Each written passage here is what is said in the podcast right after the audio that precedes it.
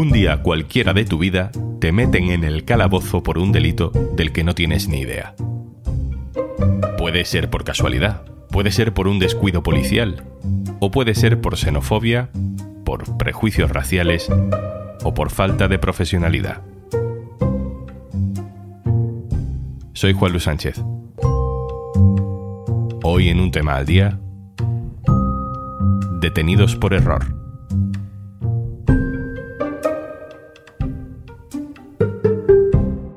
Una cosa antes de empezar. Un tema al día te regala 45 días gratis de Podimo. Descárgate la app y regístrate en podimo.es barra al día. Eh, Me llamo Maisa da Rocha Tavares y soy de Itapuranga, Goiás y vivo en Oviedo, Asturias desde 2017. Maisa Tarrocha Tavares es alta, delgada y pelirroja. Tiene 23 años, trabaja como camarera en un bar de Oviedo y es de Brasil. Un viernes de octubre, la tarde de Maisa transcurría como cualquier otra tarde. Pues el viernes yo estaba en casa con mi madre y mi hermana vino con mi teléfono, hicimos un vídeo mientras yo me estaba maquillando y, y nada, luego me arreglé y fui para mi trabajo. A la misma hora en la que Maisa y su hermana grababan un vídeo que luego querían colgar en TikTok, a pocos metros de allí ocurrió un incidente aparentemente sin mucha trascendencia en un parque donde varios niños jugaban. Una chica adolescente de unos 15 años se acerca a un niño pequeño, le agarra de la mano para decirle que si quiere jugar con otros niños que estaban en el mismo parque, y la abuela del niño pequeño se levanta del banco en el que estaba sentada e increpa a la niña. Según su sensación, estaba intentando secuestrar a su nieto. Mientras tanto, Maisa hacía la rutina de siempre a esa hora, irse al bar a trabajar hasta que terminara su turno. Salí y nada, volví para mi casa. Luego al día siguiente también lo mismo, me maquillé y fui para el trabajo y luego de noche mi novio fue a buscarme, como de costumbre, y fuimos en dirección al centro, caminando los dos. Y ahí paró un coche de policía y nos pidió documentación. Y mi novio le preguntó por qué nos estaba parando así, ¿eh? De la nada, a nosotros. No dijeron nada, cogieron y se fueron.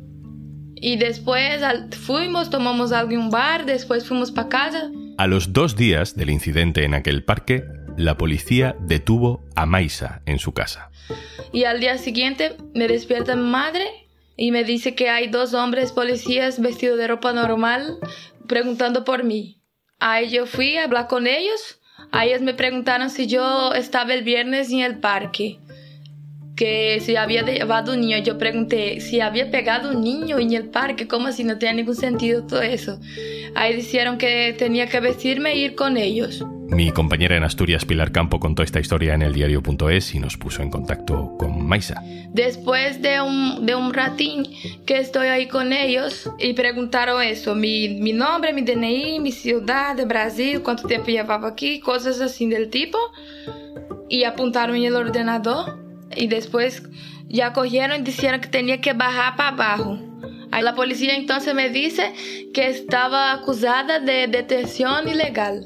Y yo le dije, ¿cómo que intenté llevar un niño? No tiene ningún sentido de lo que me estás acusando. Además, tengo videos a esta hora en mi casa.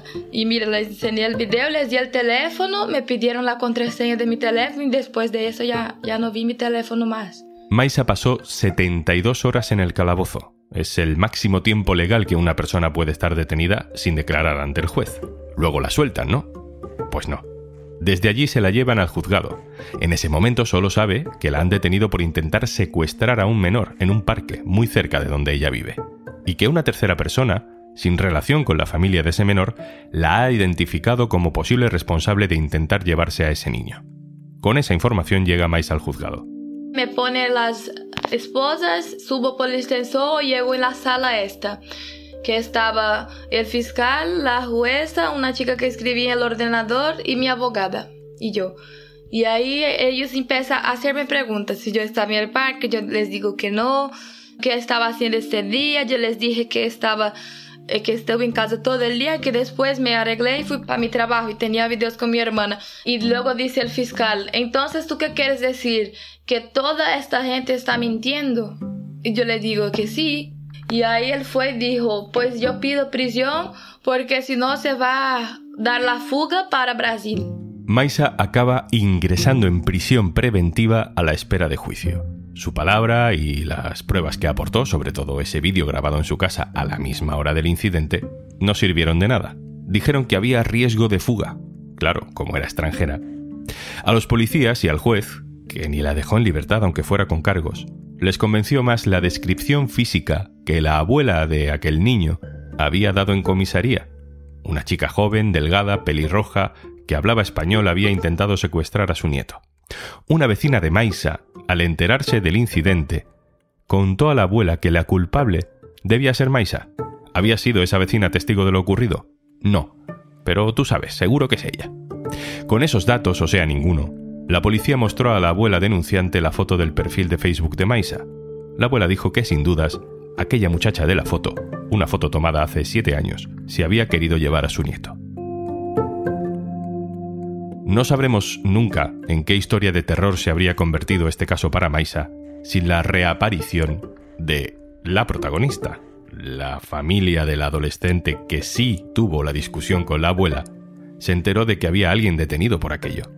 Se presentaron en comisaría para aclarar los hechos. Nadie había querido secuestrar a nadie. Cuando yo creo que era más o menos 4 de la tarde del día siguiente, es cuando llama mi nombre por un altavoz grande y yo voy ahí y me dicen esto, que apareció la verdadera culpable, la chica que dijo que tampoco quería robar el niño, pero que fue ella que discutió con la señora. Este caso, el de Maisa, no es el único. Mirela Stolan es una ciudadana rumana que lleva más de 20 años viviendo en España. Una mañana de agosto se levanta como cualquier otro día en su casa, en Almuñécar, en la provincia de Granada, y se va al restaurante donde trabaja como cocinera. Al terminar su turno, cuando sale a la calle, comprueba que le han robado la moto y llama a la Guardia Civil para denunciar el robo. Pero Mirela terminó ese día y los seis días siguientes entre rejas, en la cárcel de Albolote, Vámonos a Granada. Álvaro López, compañero del diario.es Andalucía en Granada, hola. Hola, ¿qué tal? Álvaro, tú contaste esta historia en el diario.es. Cuéntanos por qué acabó en prisión esta mujer. Pues Mirela Stoyan acabó en prisión pues, de una forma prácticamente inverosímil, porque ella fue la que acudió a la comisaría a denunciar ante la Guardia Civil que le habían robado una moto y allí en ese lugar comprobaron sus datos y sus datos coincidían con los de una mujer que estaba en búsqueda y captura en Palma de Mallorca por un robo con fuerza. Había aprovechado un momento en el que tenía un, permiso de prisión y en aquel momento no había regresado a la cárcel y por lo tanto lo estaban buscando. Los datos de la Mirela Stoyan del Muñecar coincidían con los de esta mujer de Palma de Mallorca. Álvaro, tú en tu información explicabas que en ese momento ni la Guardia Civil ni el juzgado comprueban lo que les estaba diciendo esta mujer, que ella no era la persona que estaban buscando. Nadie verificó si al margen del nombre y el apellido había algún otro dato que permitiera, no sé, comprobar que estaban deteniendo a la persona correcta. De hecho, decías que el juzgado de Almuñécar simplemente se limitó a cumplir con la orden de busca y captura que se había lanzado en Palma de Mallorca a una persona con ese nombre. ¿Cómo se descubrió que, que todo esto era un error? Pues eh, realmente se descubrió porque la abogada de Mirela pues tuvo mucha tenacidad y estuvo comprobando datos, estuvo llamando a mucha gente y comprobó que había un auto, el auto en el que se buscaba a la Mirela de Palma de Mallorca, en el que obviamente aparecía otro abogado y se puso en contacto con este abogado y le comentó que efectivamente la Mirela Stoyan que estaba en búsqueda de captura era otra persona y que por supuesto no pensaba volver. ¿Y qué pasa después? ¿Qué hicieron? Pues entre los dos estuvieron buscando la documentación, los autos, eh, todos los informes que hubiera para poder comprobar que efectivamente había un error. Y así lo encontraron. Lo encontraron precisamente en el auto de detención, cuando comprobaron que en el encabezado de en ese auto sí aparecían los datos de Mirela, la Mirela de Almuñécar, pero no coincidían con el resto del auto, que eran de la Mirela de Palma de Mallorca. Además, hay un vídeo de la declaración de la Mirela de Mallorca, que obra en poder, lógicamente, del juzgado de allí, en el que evidentemente se puede comprobar que físicamente no se parecen en nada, porque una es rubia y de complexión delgada y la otra es morena y, padece sobrepeso. Así que, obviamente, con que se hubiera comprobado eh, cinco minutos, tal y como decía la abogada de la Mirela de Almuñécar, habría sido muy sencillo ver que efectivamente no era la misma persona. Álvaro, ¿cómo termina finalmente resolviéndose este malentendido? Pues gracias a la insistencia de la abogada de Mirela, lo que hace la abogada es enviar una carta tanto al juzgado de Almuñécar como al de Palma de Mallorca, en el que le solicita que mire en un vídeo que pesa eh, para que pueda comprobar que efectivamente no se parecen en nada físicamente ni la Mirela Stoyan de Mallorca ni la Mirela Stoyan de Almuñécar y que por lo tanto es un error grave que Mirela esté en la cárcel porque no es la misma persona. Y entonces la jueza miró el vídeo y sorprendentemente esta vez sí respondió muy rápido y le pidió disculpas a la abogada de Mirela, le dijo que había cometido un error y obviamente eh, ordenó su puesta en libertad de forma inmediata. Álvaro López, compañero del diario.es en Andalucía. Muchas gracias. Muchas gracias a vosotros. Nos vamos ahora a Barcelona, donde vive Mohamed, de nacionalidad pakistaní. Hace un año, Mohamed se va al aeropuerto del Prat de Barcelona para coger un avión a su país, pero en el control de pasaportes es detenido. Perdió ese vuelo, no pudo irse a su país esa noche. Esa noche durmió en comisaría.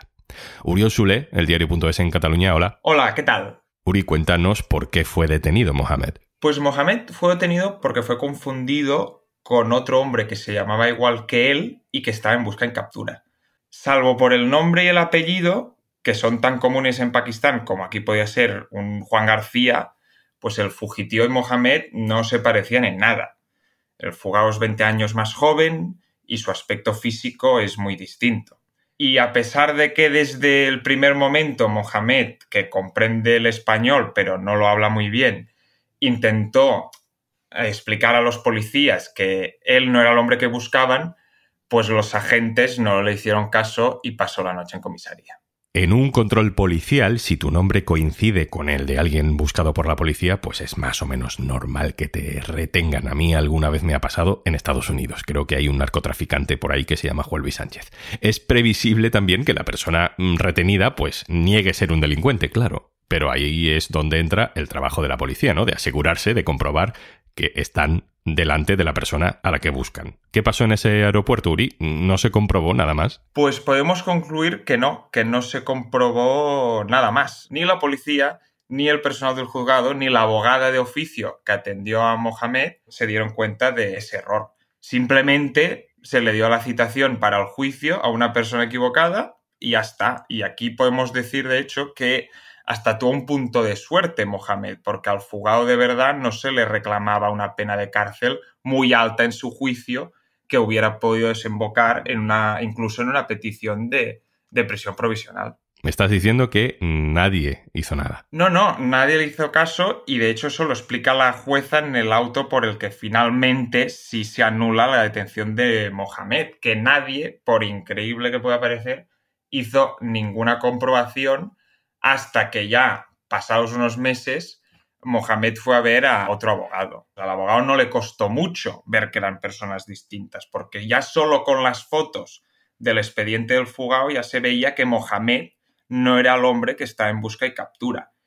Y esa primera comprobación, ¿no? Muy fácil y muy básica, pero se confirmó después con las fechas de nacimiento, que son distintas, el número del NIE, que también es distinto, y las ciudades pakistaníes donde nacieron los dos hombres que también pues son distintas, ¿no? Lo grave, ¿no? Y lo preocupante del caso precisamente es que eran gestiones tan fáciles de hacer y que no se hicieron que incluso la jueza que ha anulado la detención de Mohamed seis meses después ha pedido a la jueza a la policía que no vuelva a equivocarse, pero por ahora pues nadie se ha disculpado con Mohamed por su detención errónea.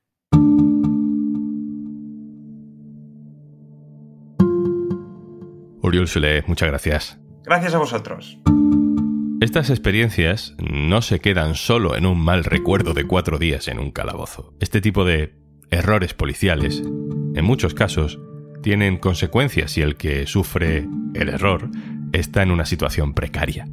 Así ha cambiado la vida, por ejemplo, de Maisa, la joven brasileña, con una vida hecha en España desde hace años, y que un día cualquiera fue detenida por error. Pues desde que ha pasado esto, mi vida ha cambiado mucho porque perdí el trabajo y ya tengo todas las deudas ya super arriba, que ya pasó casi dos meses cuando salgo por el barrio, porque yo vivo al lado del parque, toda la gente me está señalando. Y también mi teléfono, porque si yo tuviera mi teléfono, yo podía llamar a los sitios que yo hago extra de camarera, ¿sabes? También tengo el número de mi profesora de auxiliar de enfermería, que podía llamarla para que me ayudara a encontrar un trabajo y todo eso, pero ahora sin mi teléfono no tengo ningún número. Y tampoco tengo dinero para comprar otro teléfono.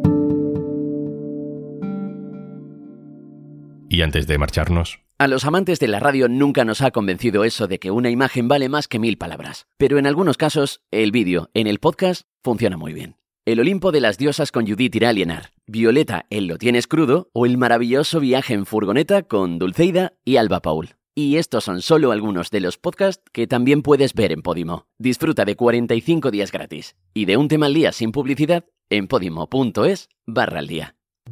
Esto es Un Tema al Día, el podcast del diario.es. Si te gusta lo que hacemos, necesitamos tu apoyo. Hazte socio, hazte socia del diario.es en el diario.es barra socio. El podcast lo producen Carmen Ibáñez, Marcos García Santonja e Izaskun Pérez. El montaje es de Pedro Nogales. Yo soy Juan Luis Sánchez. El jueves, otro tema.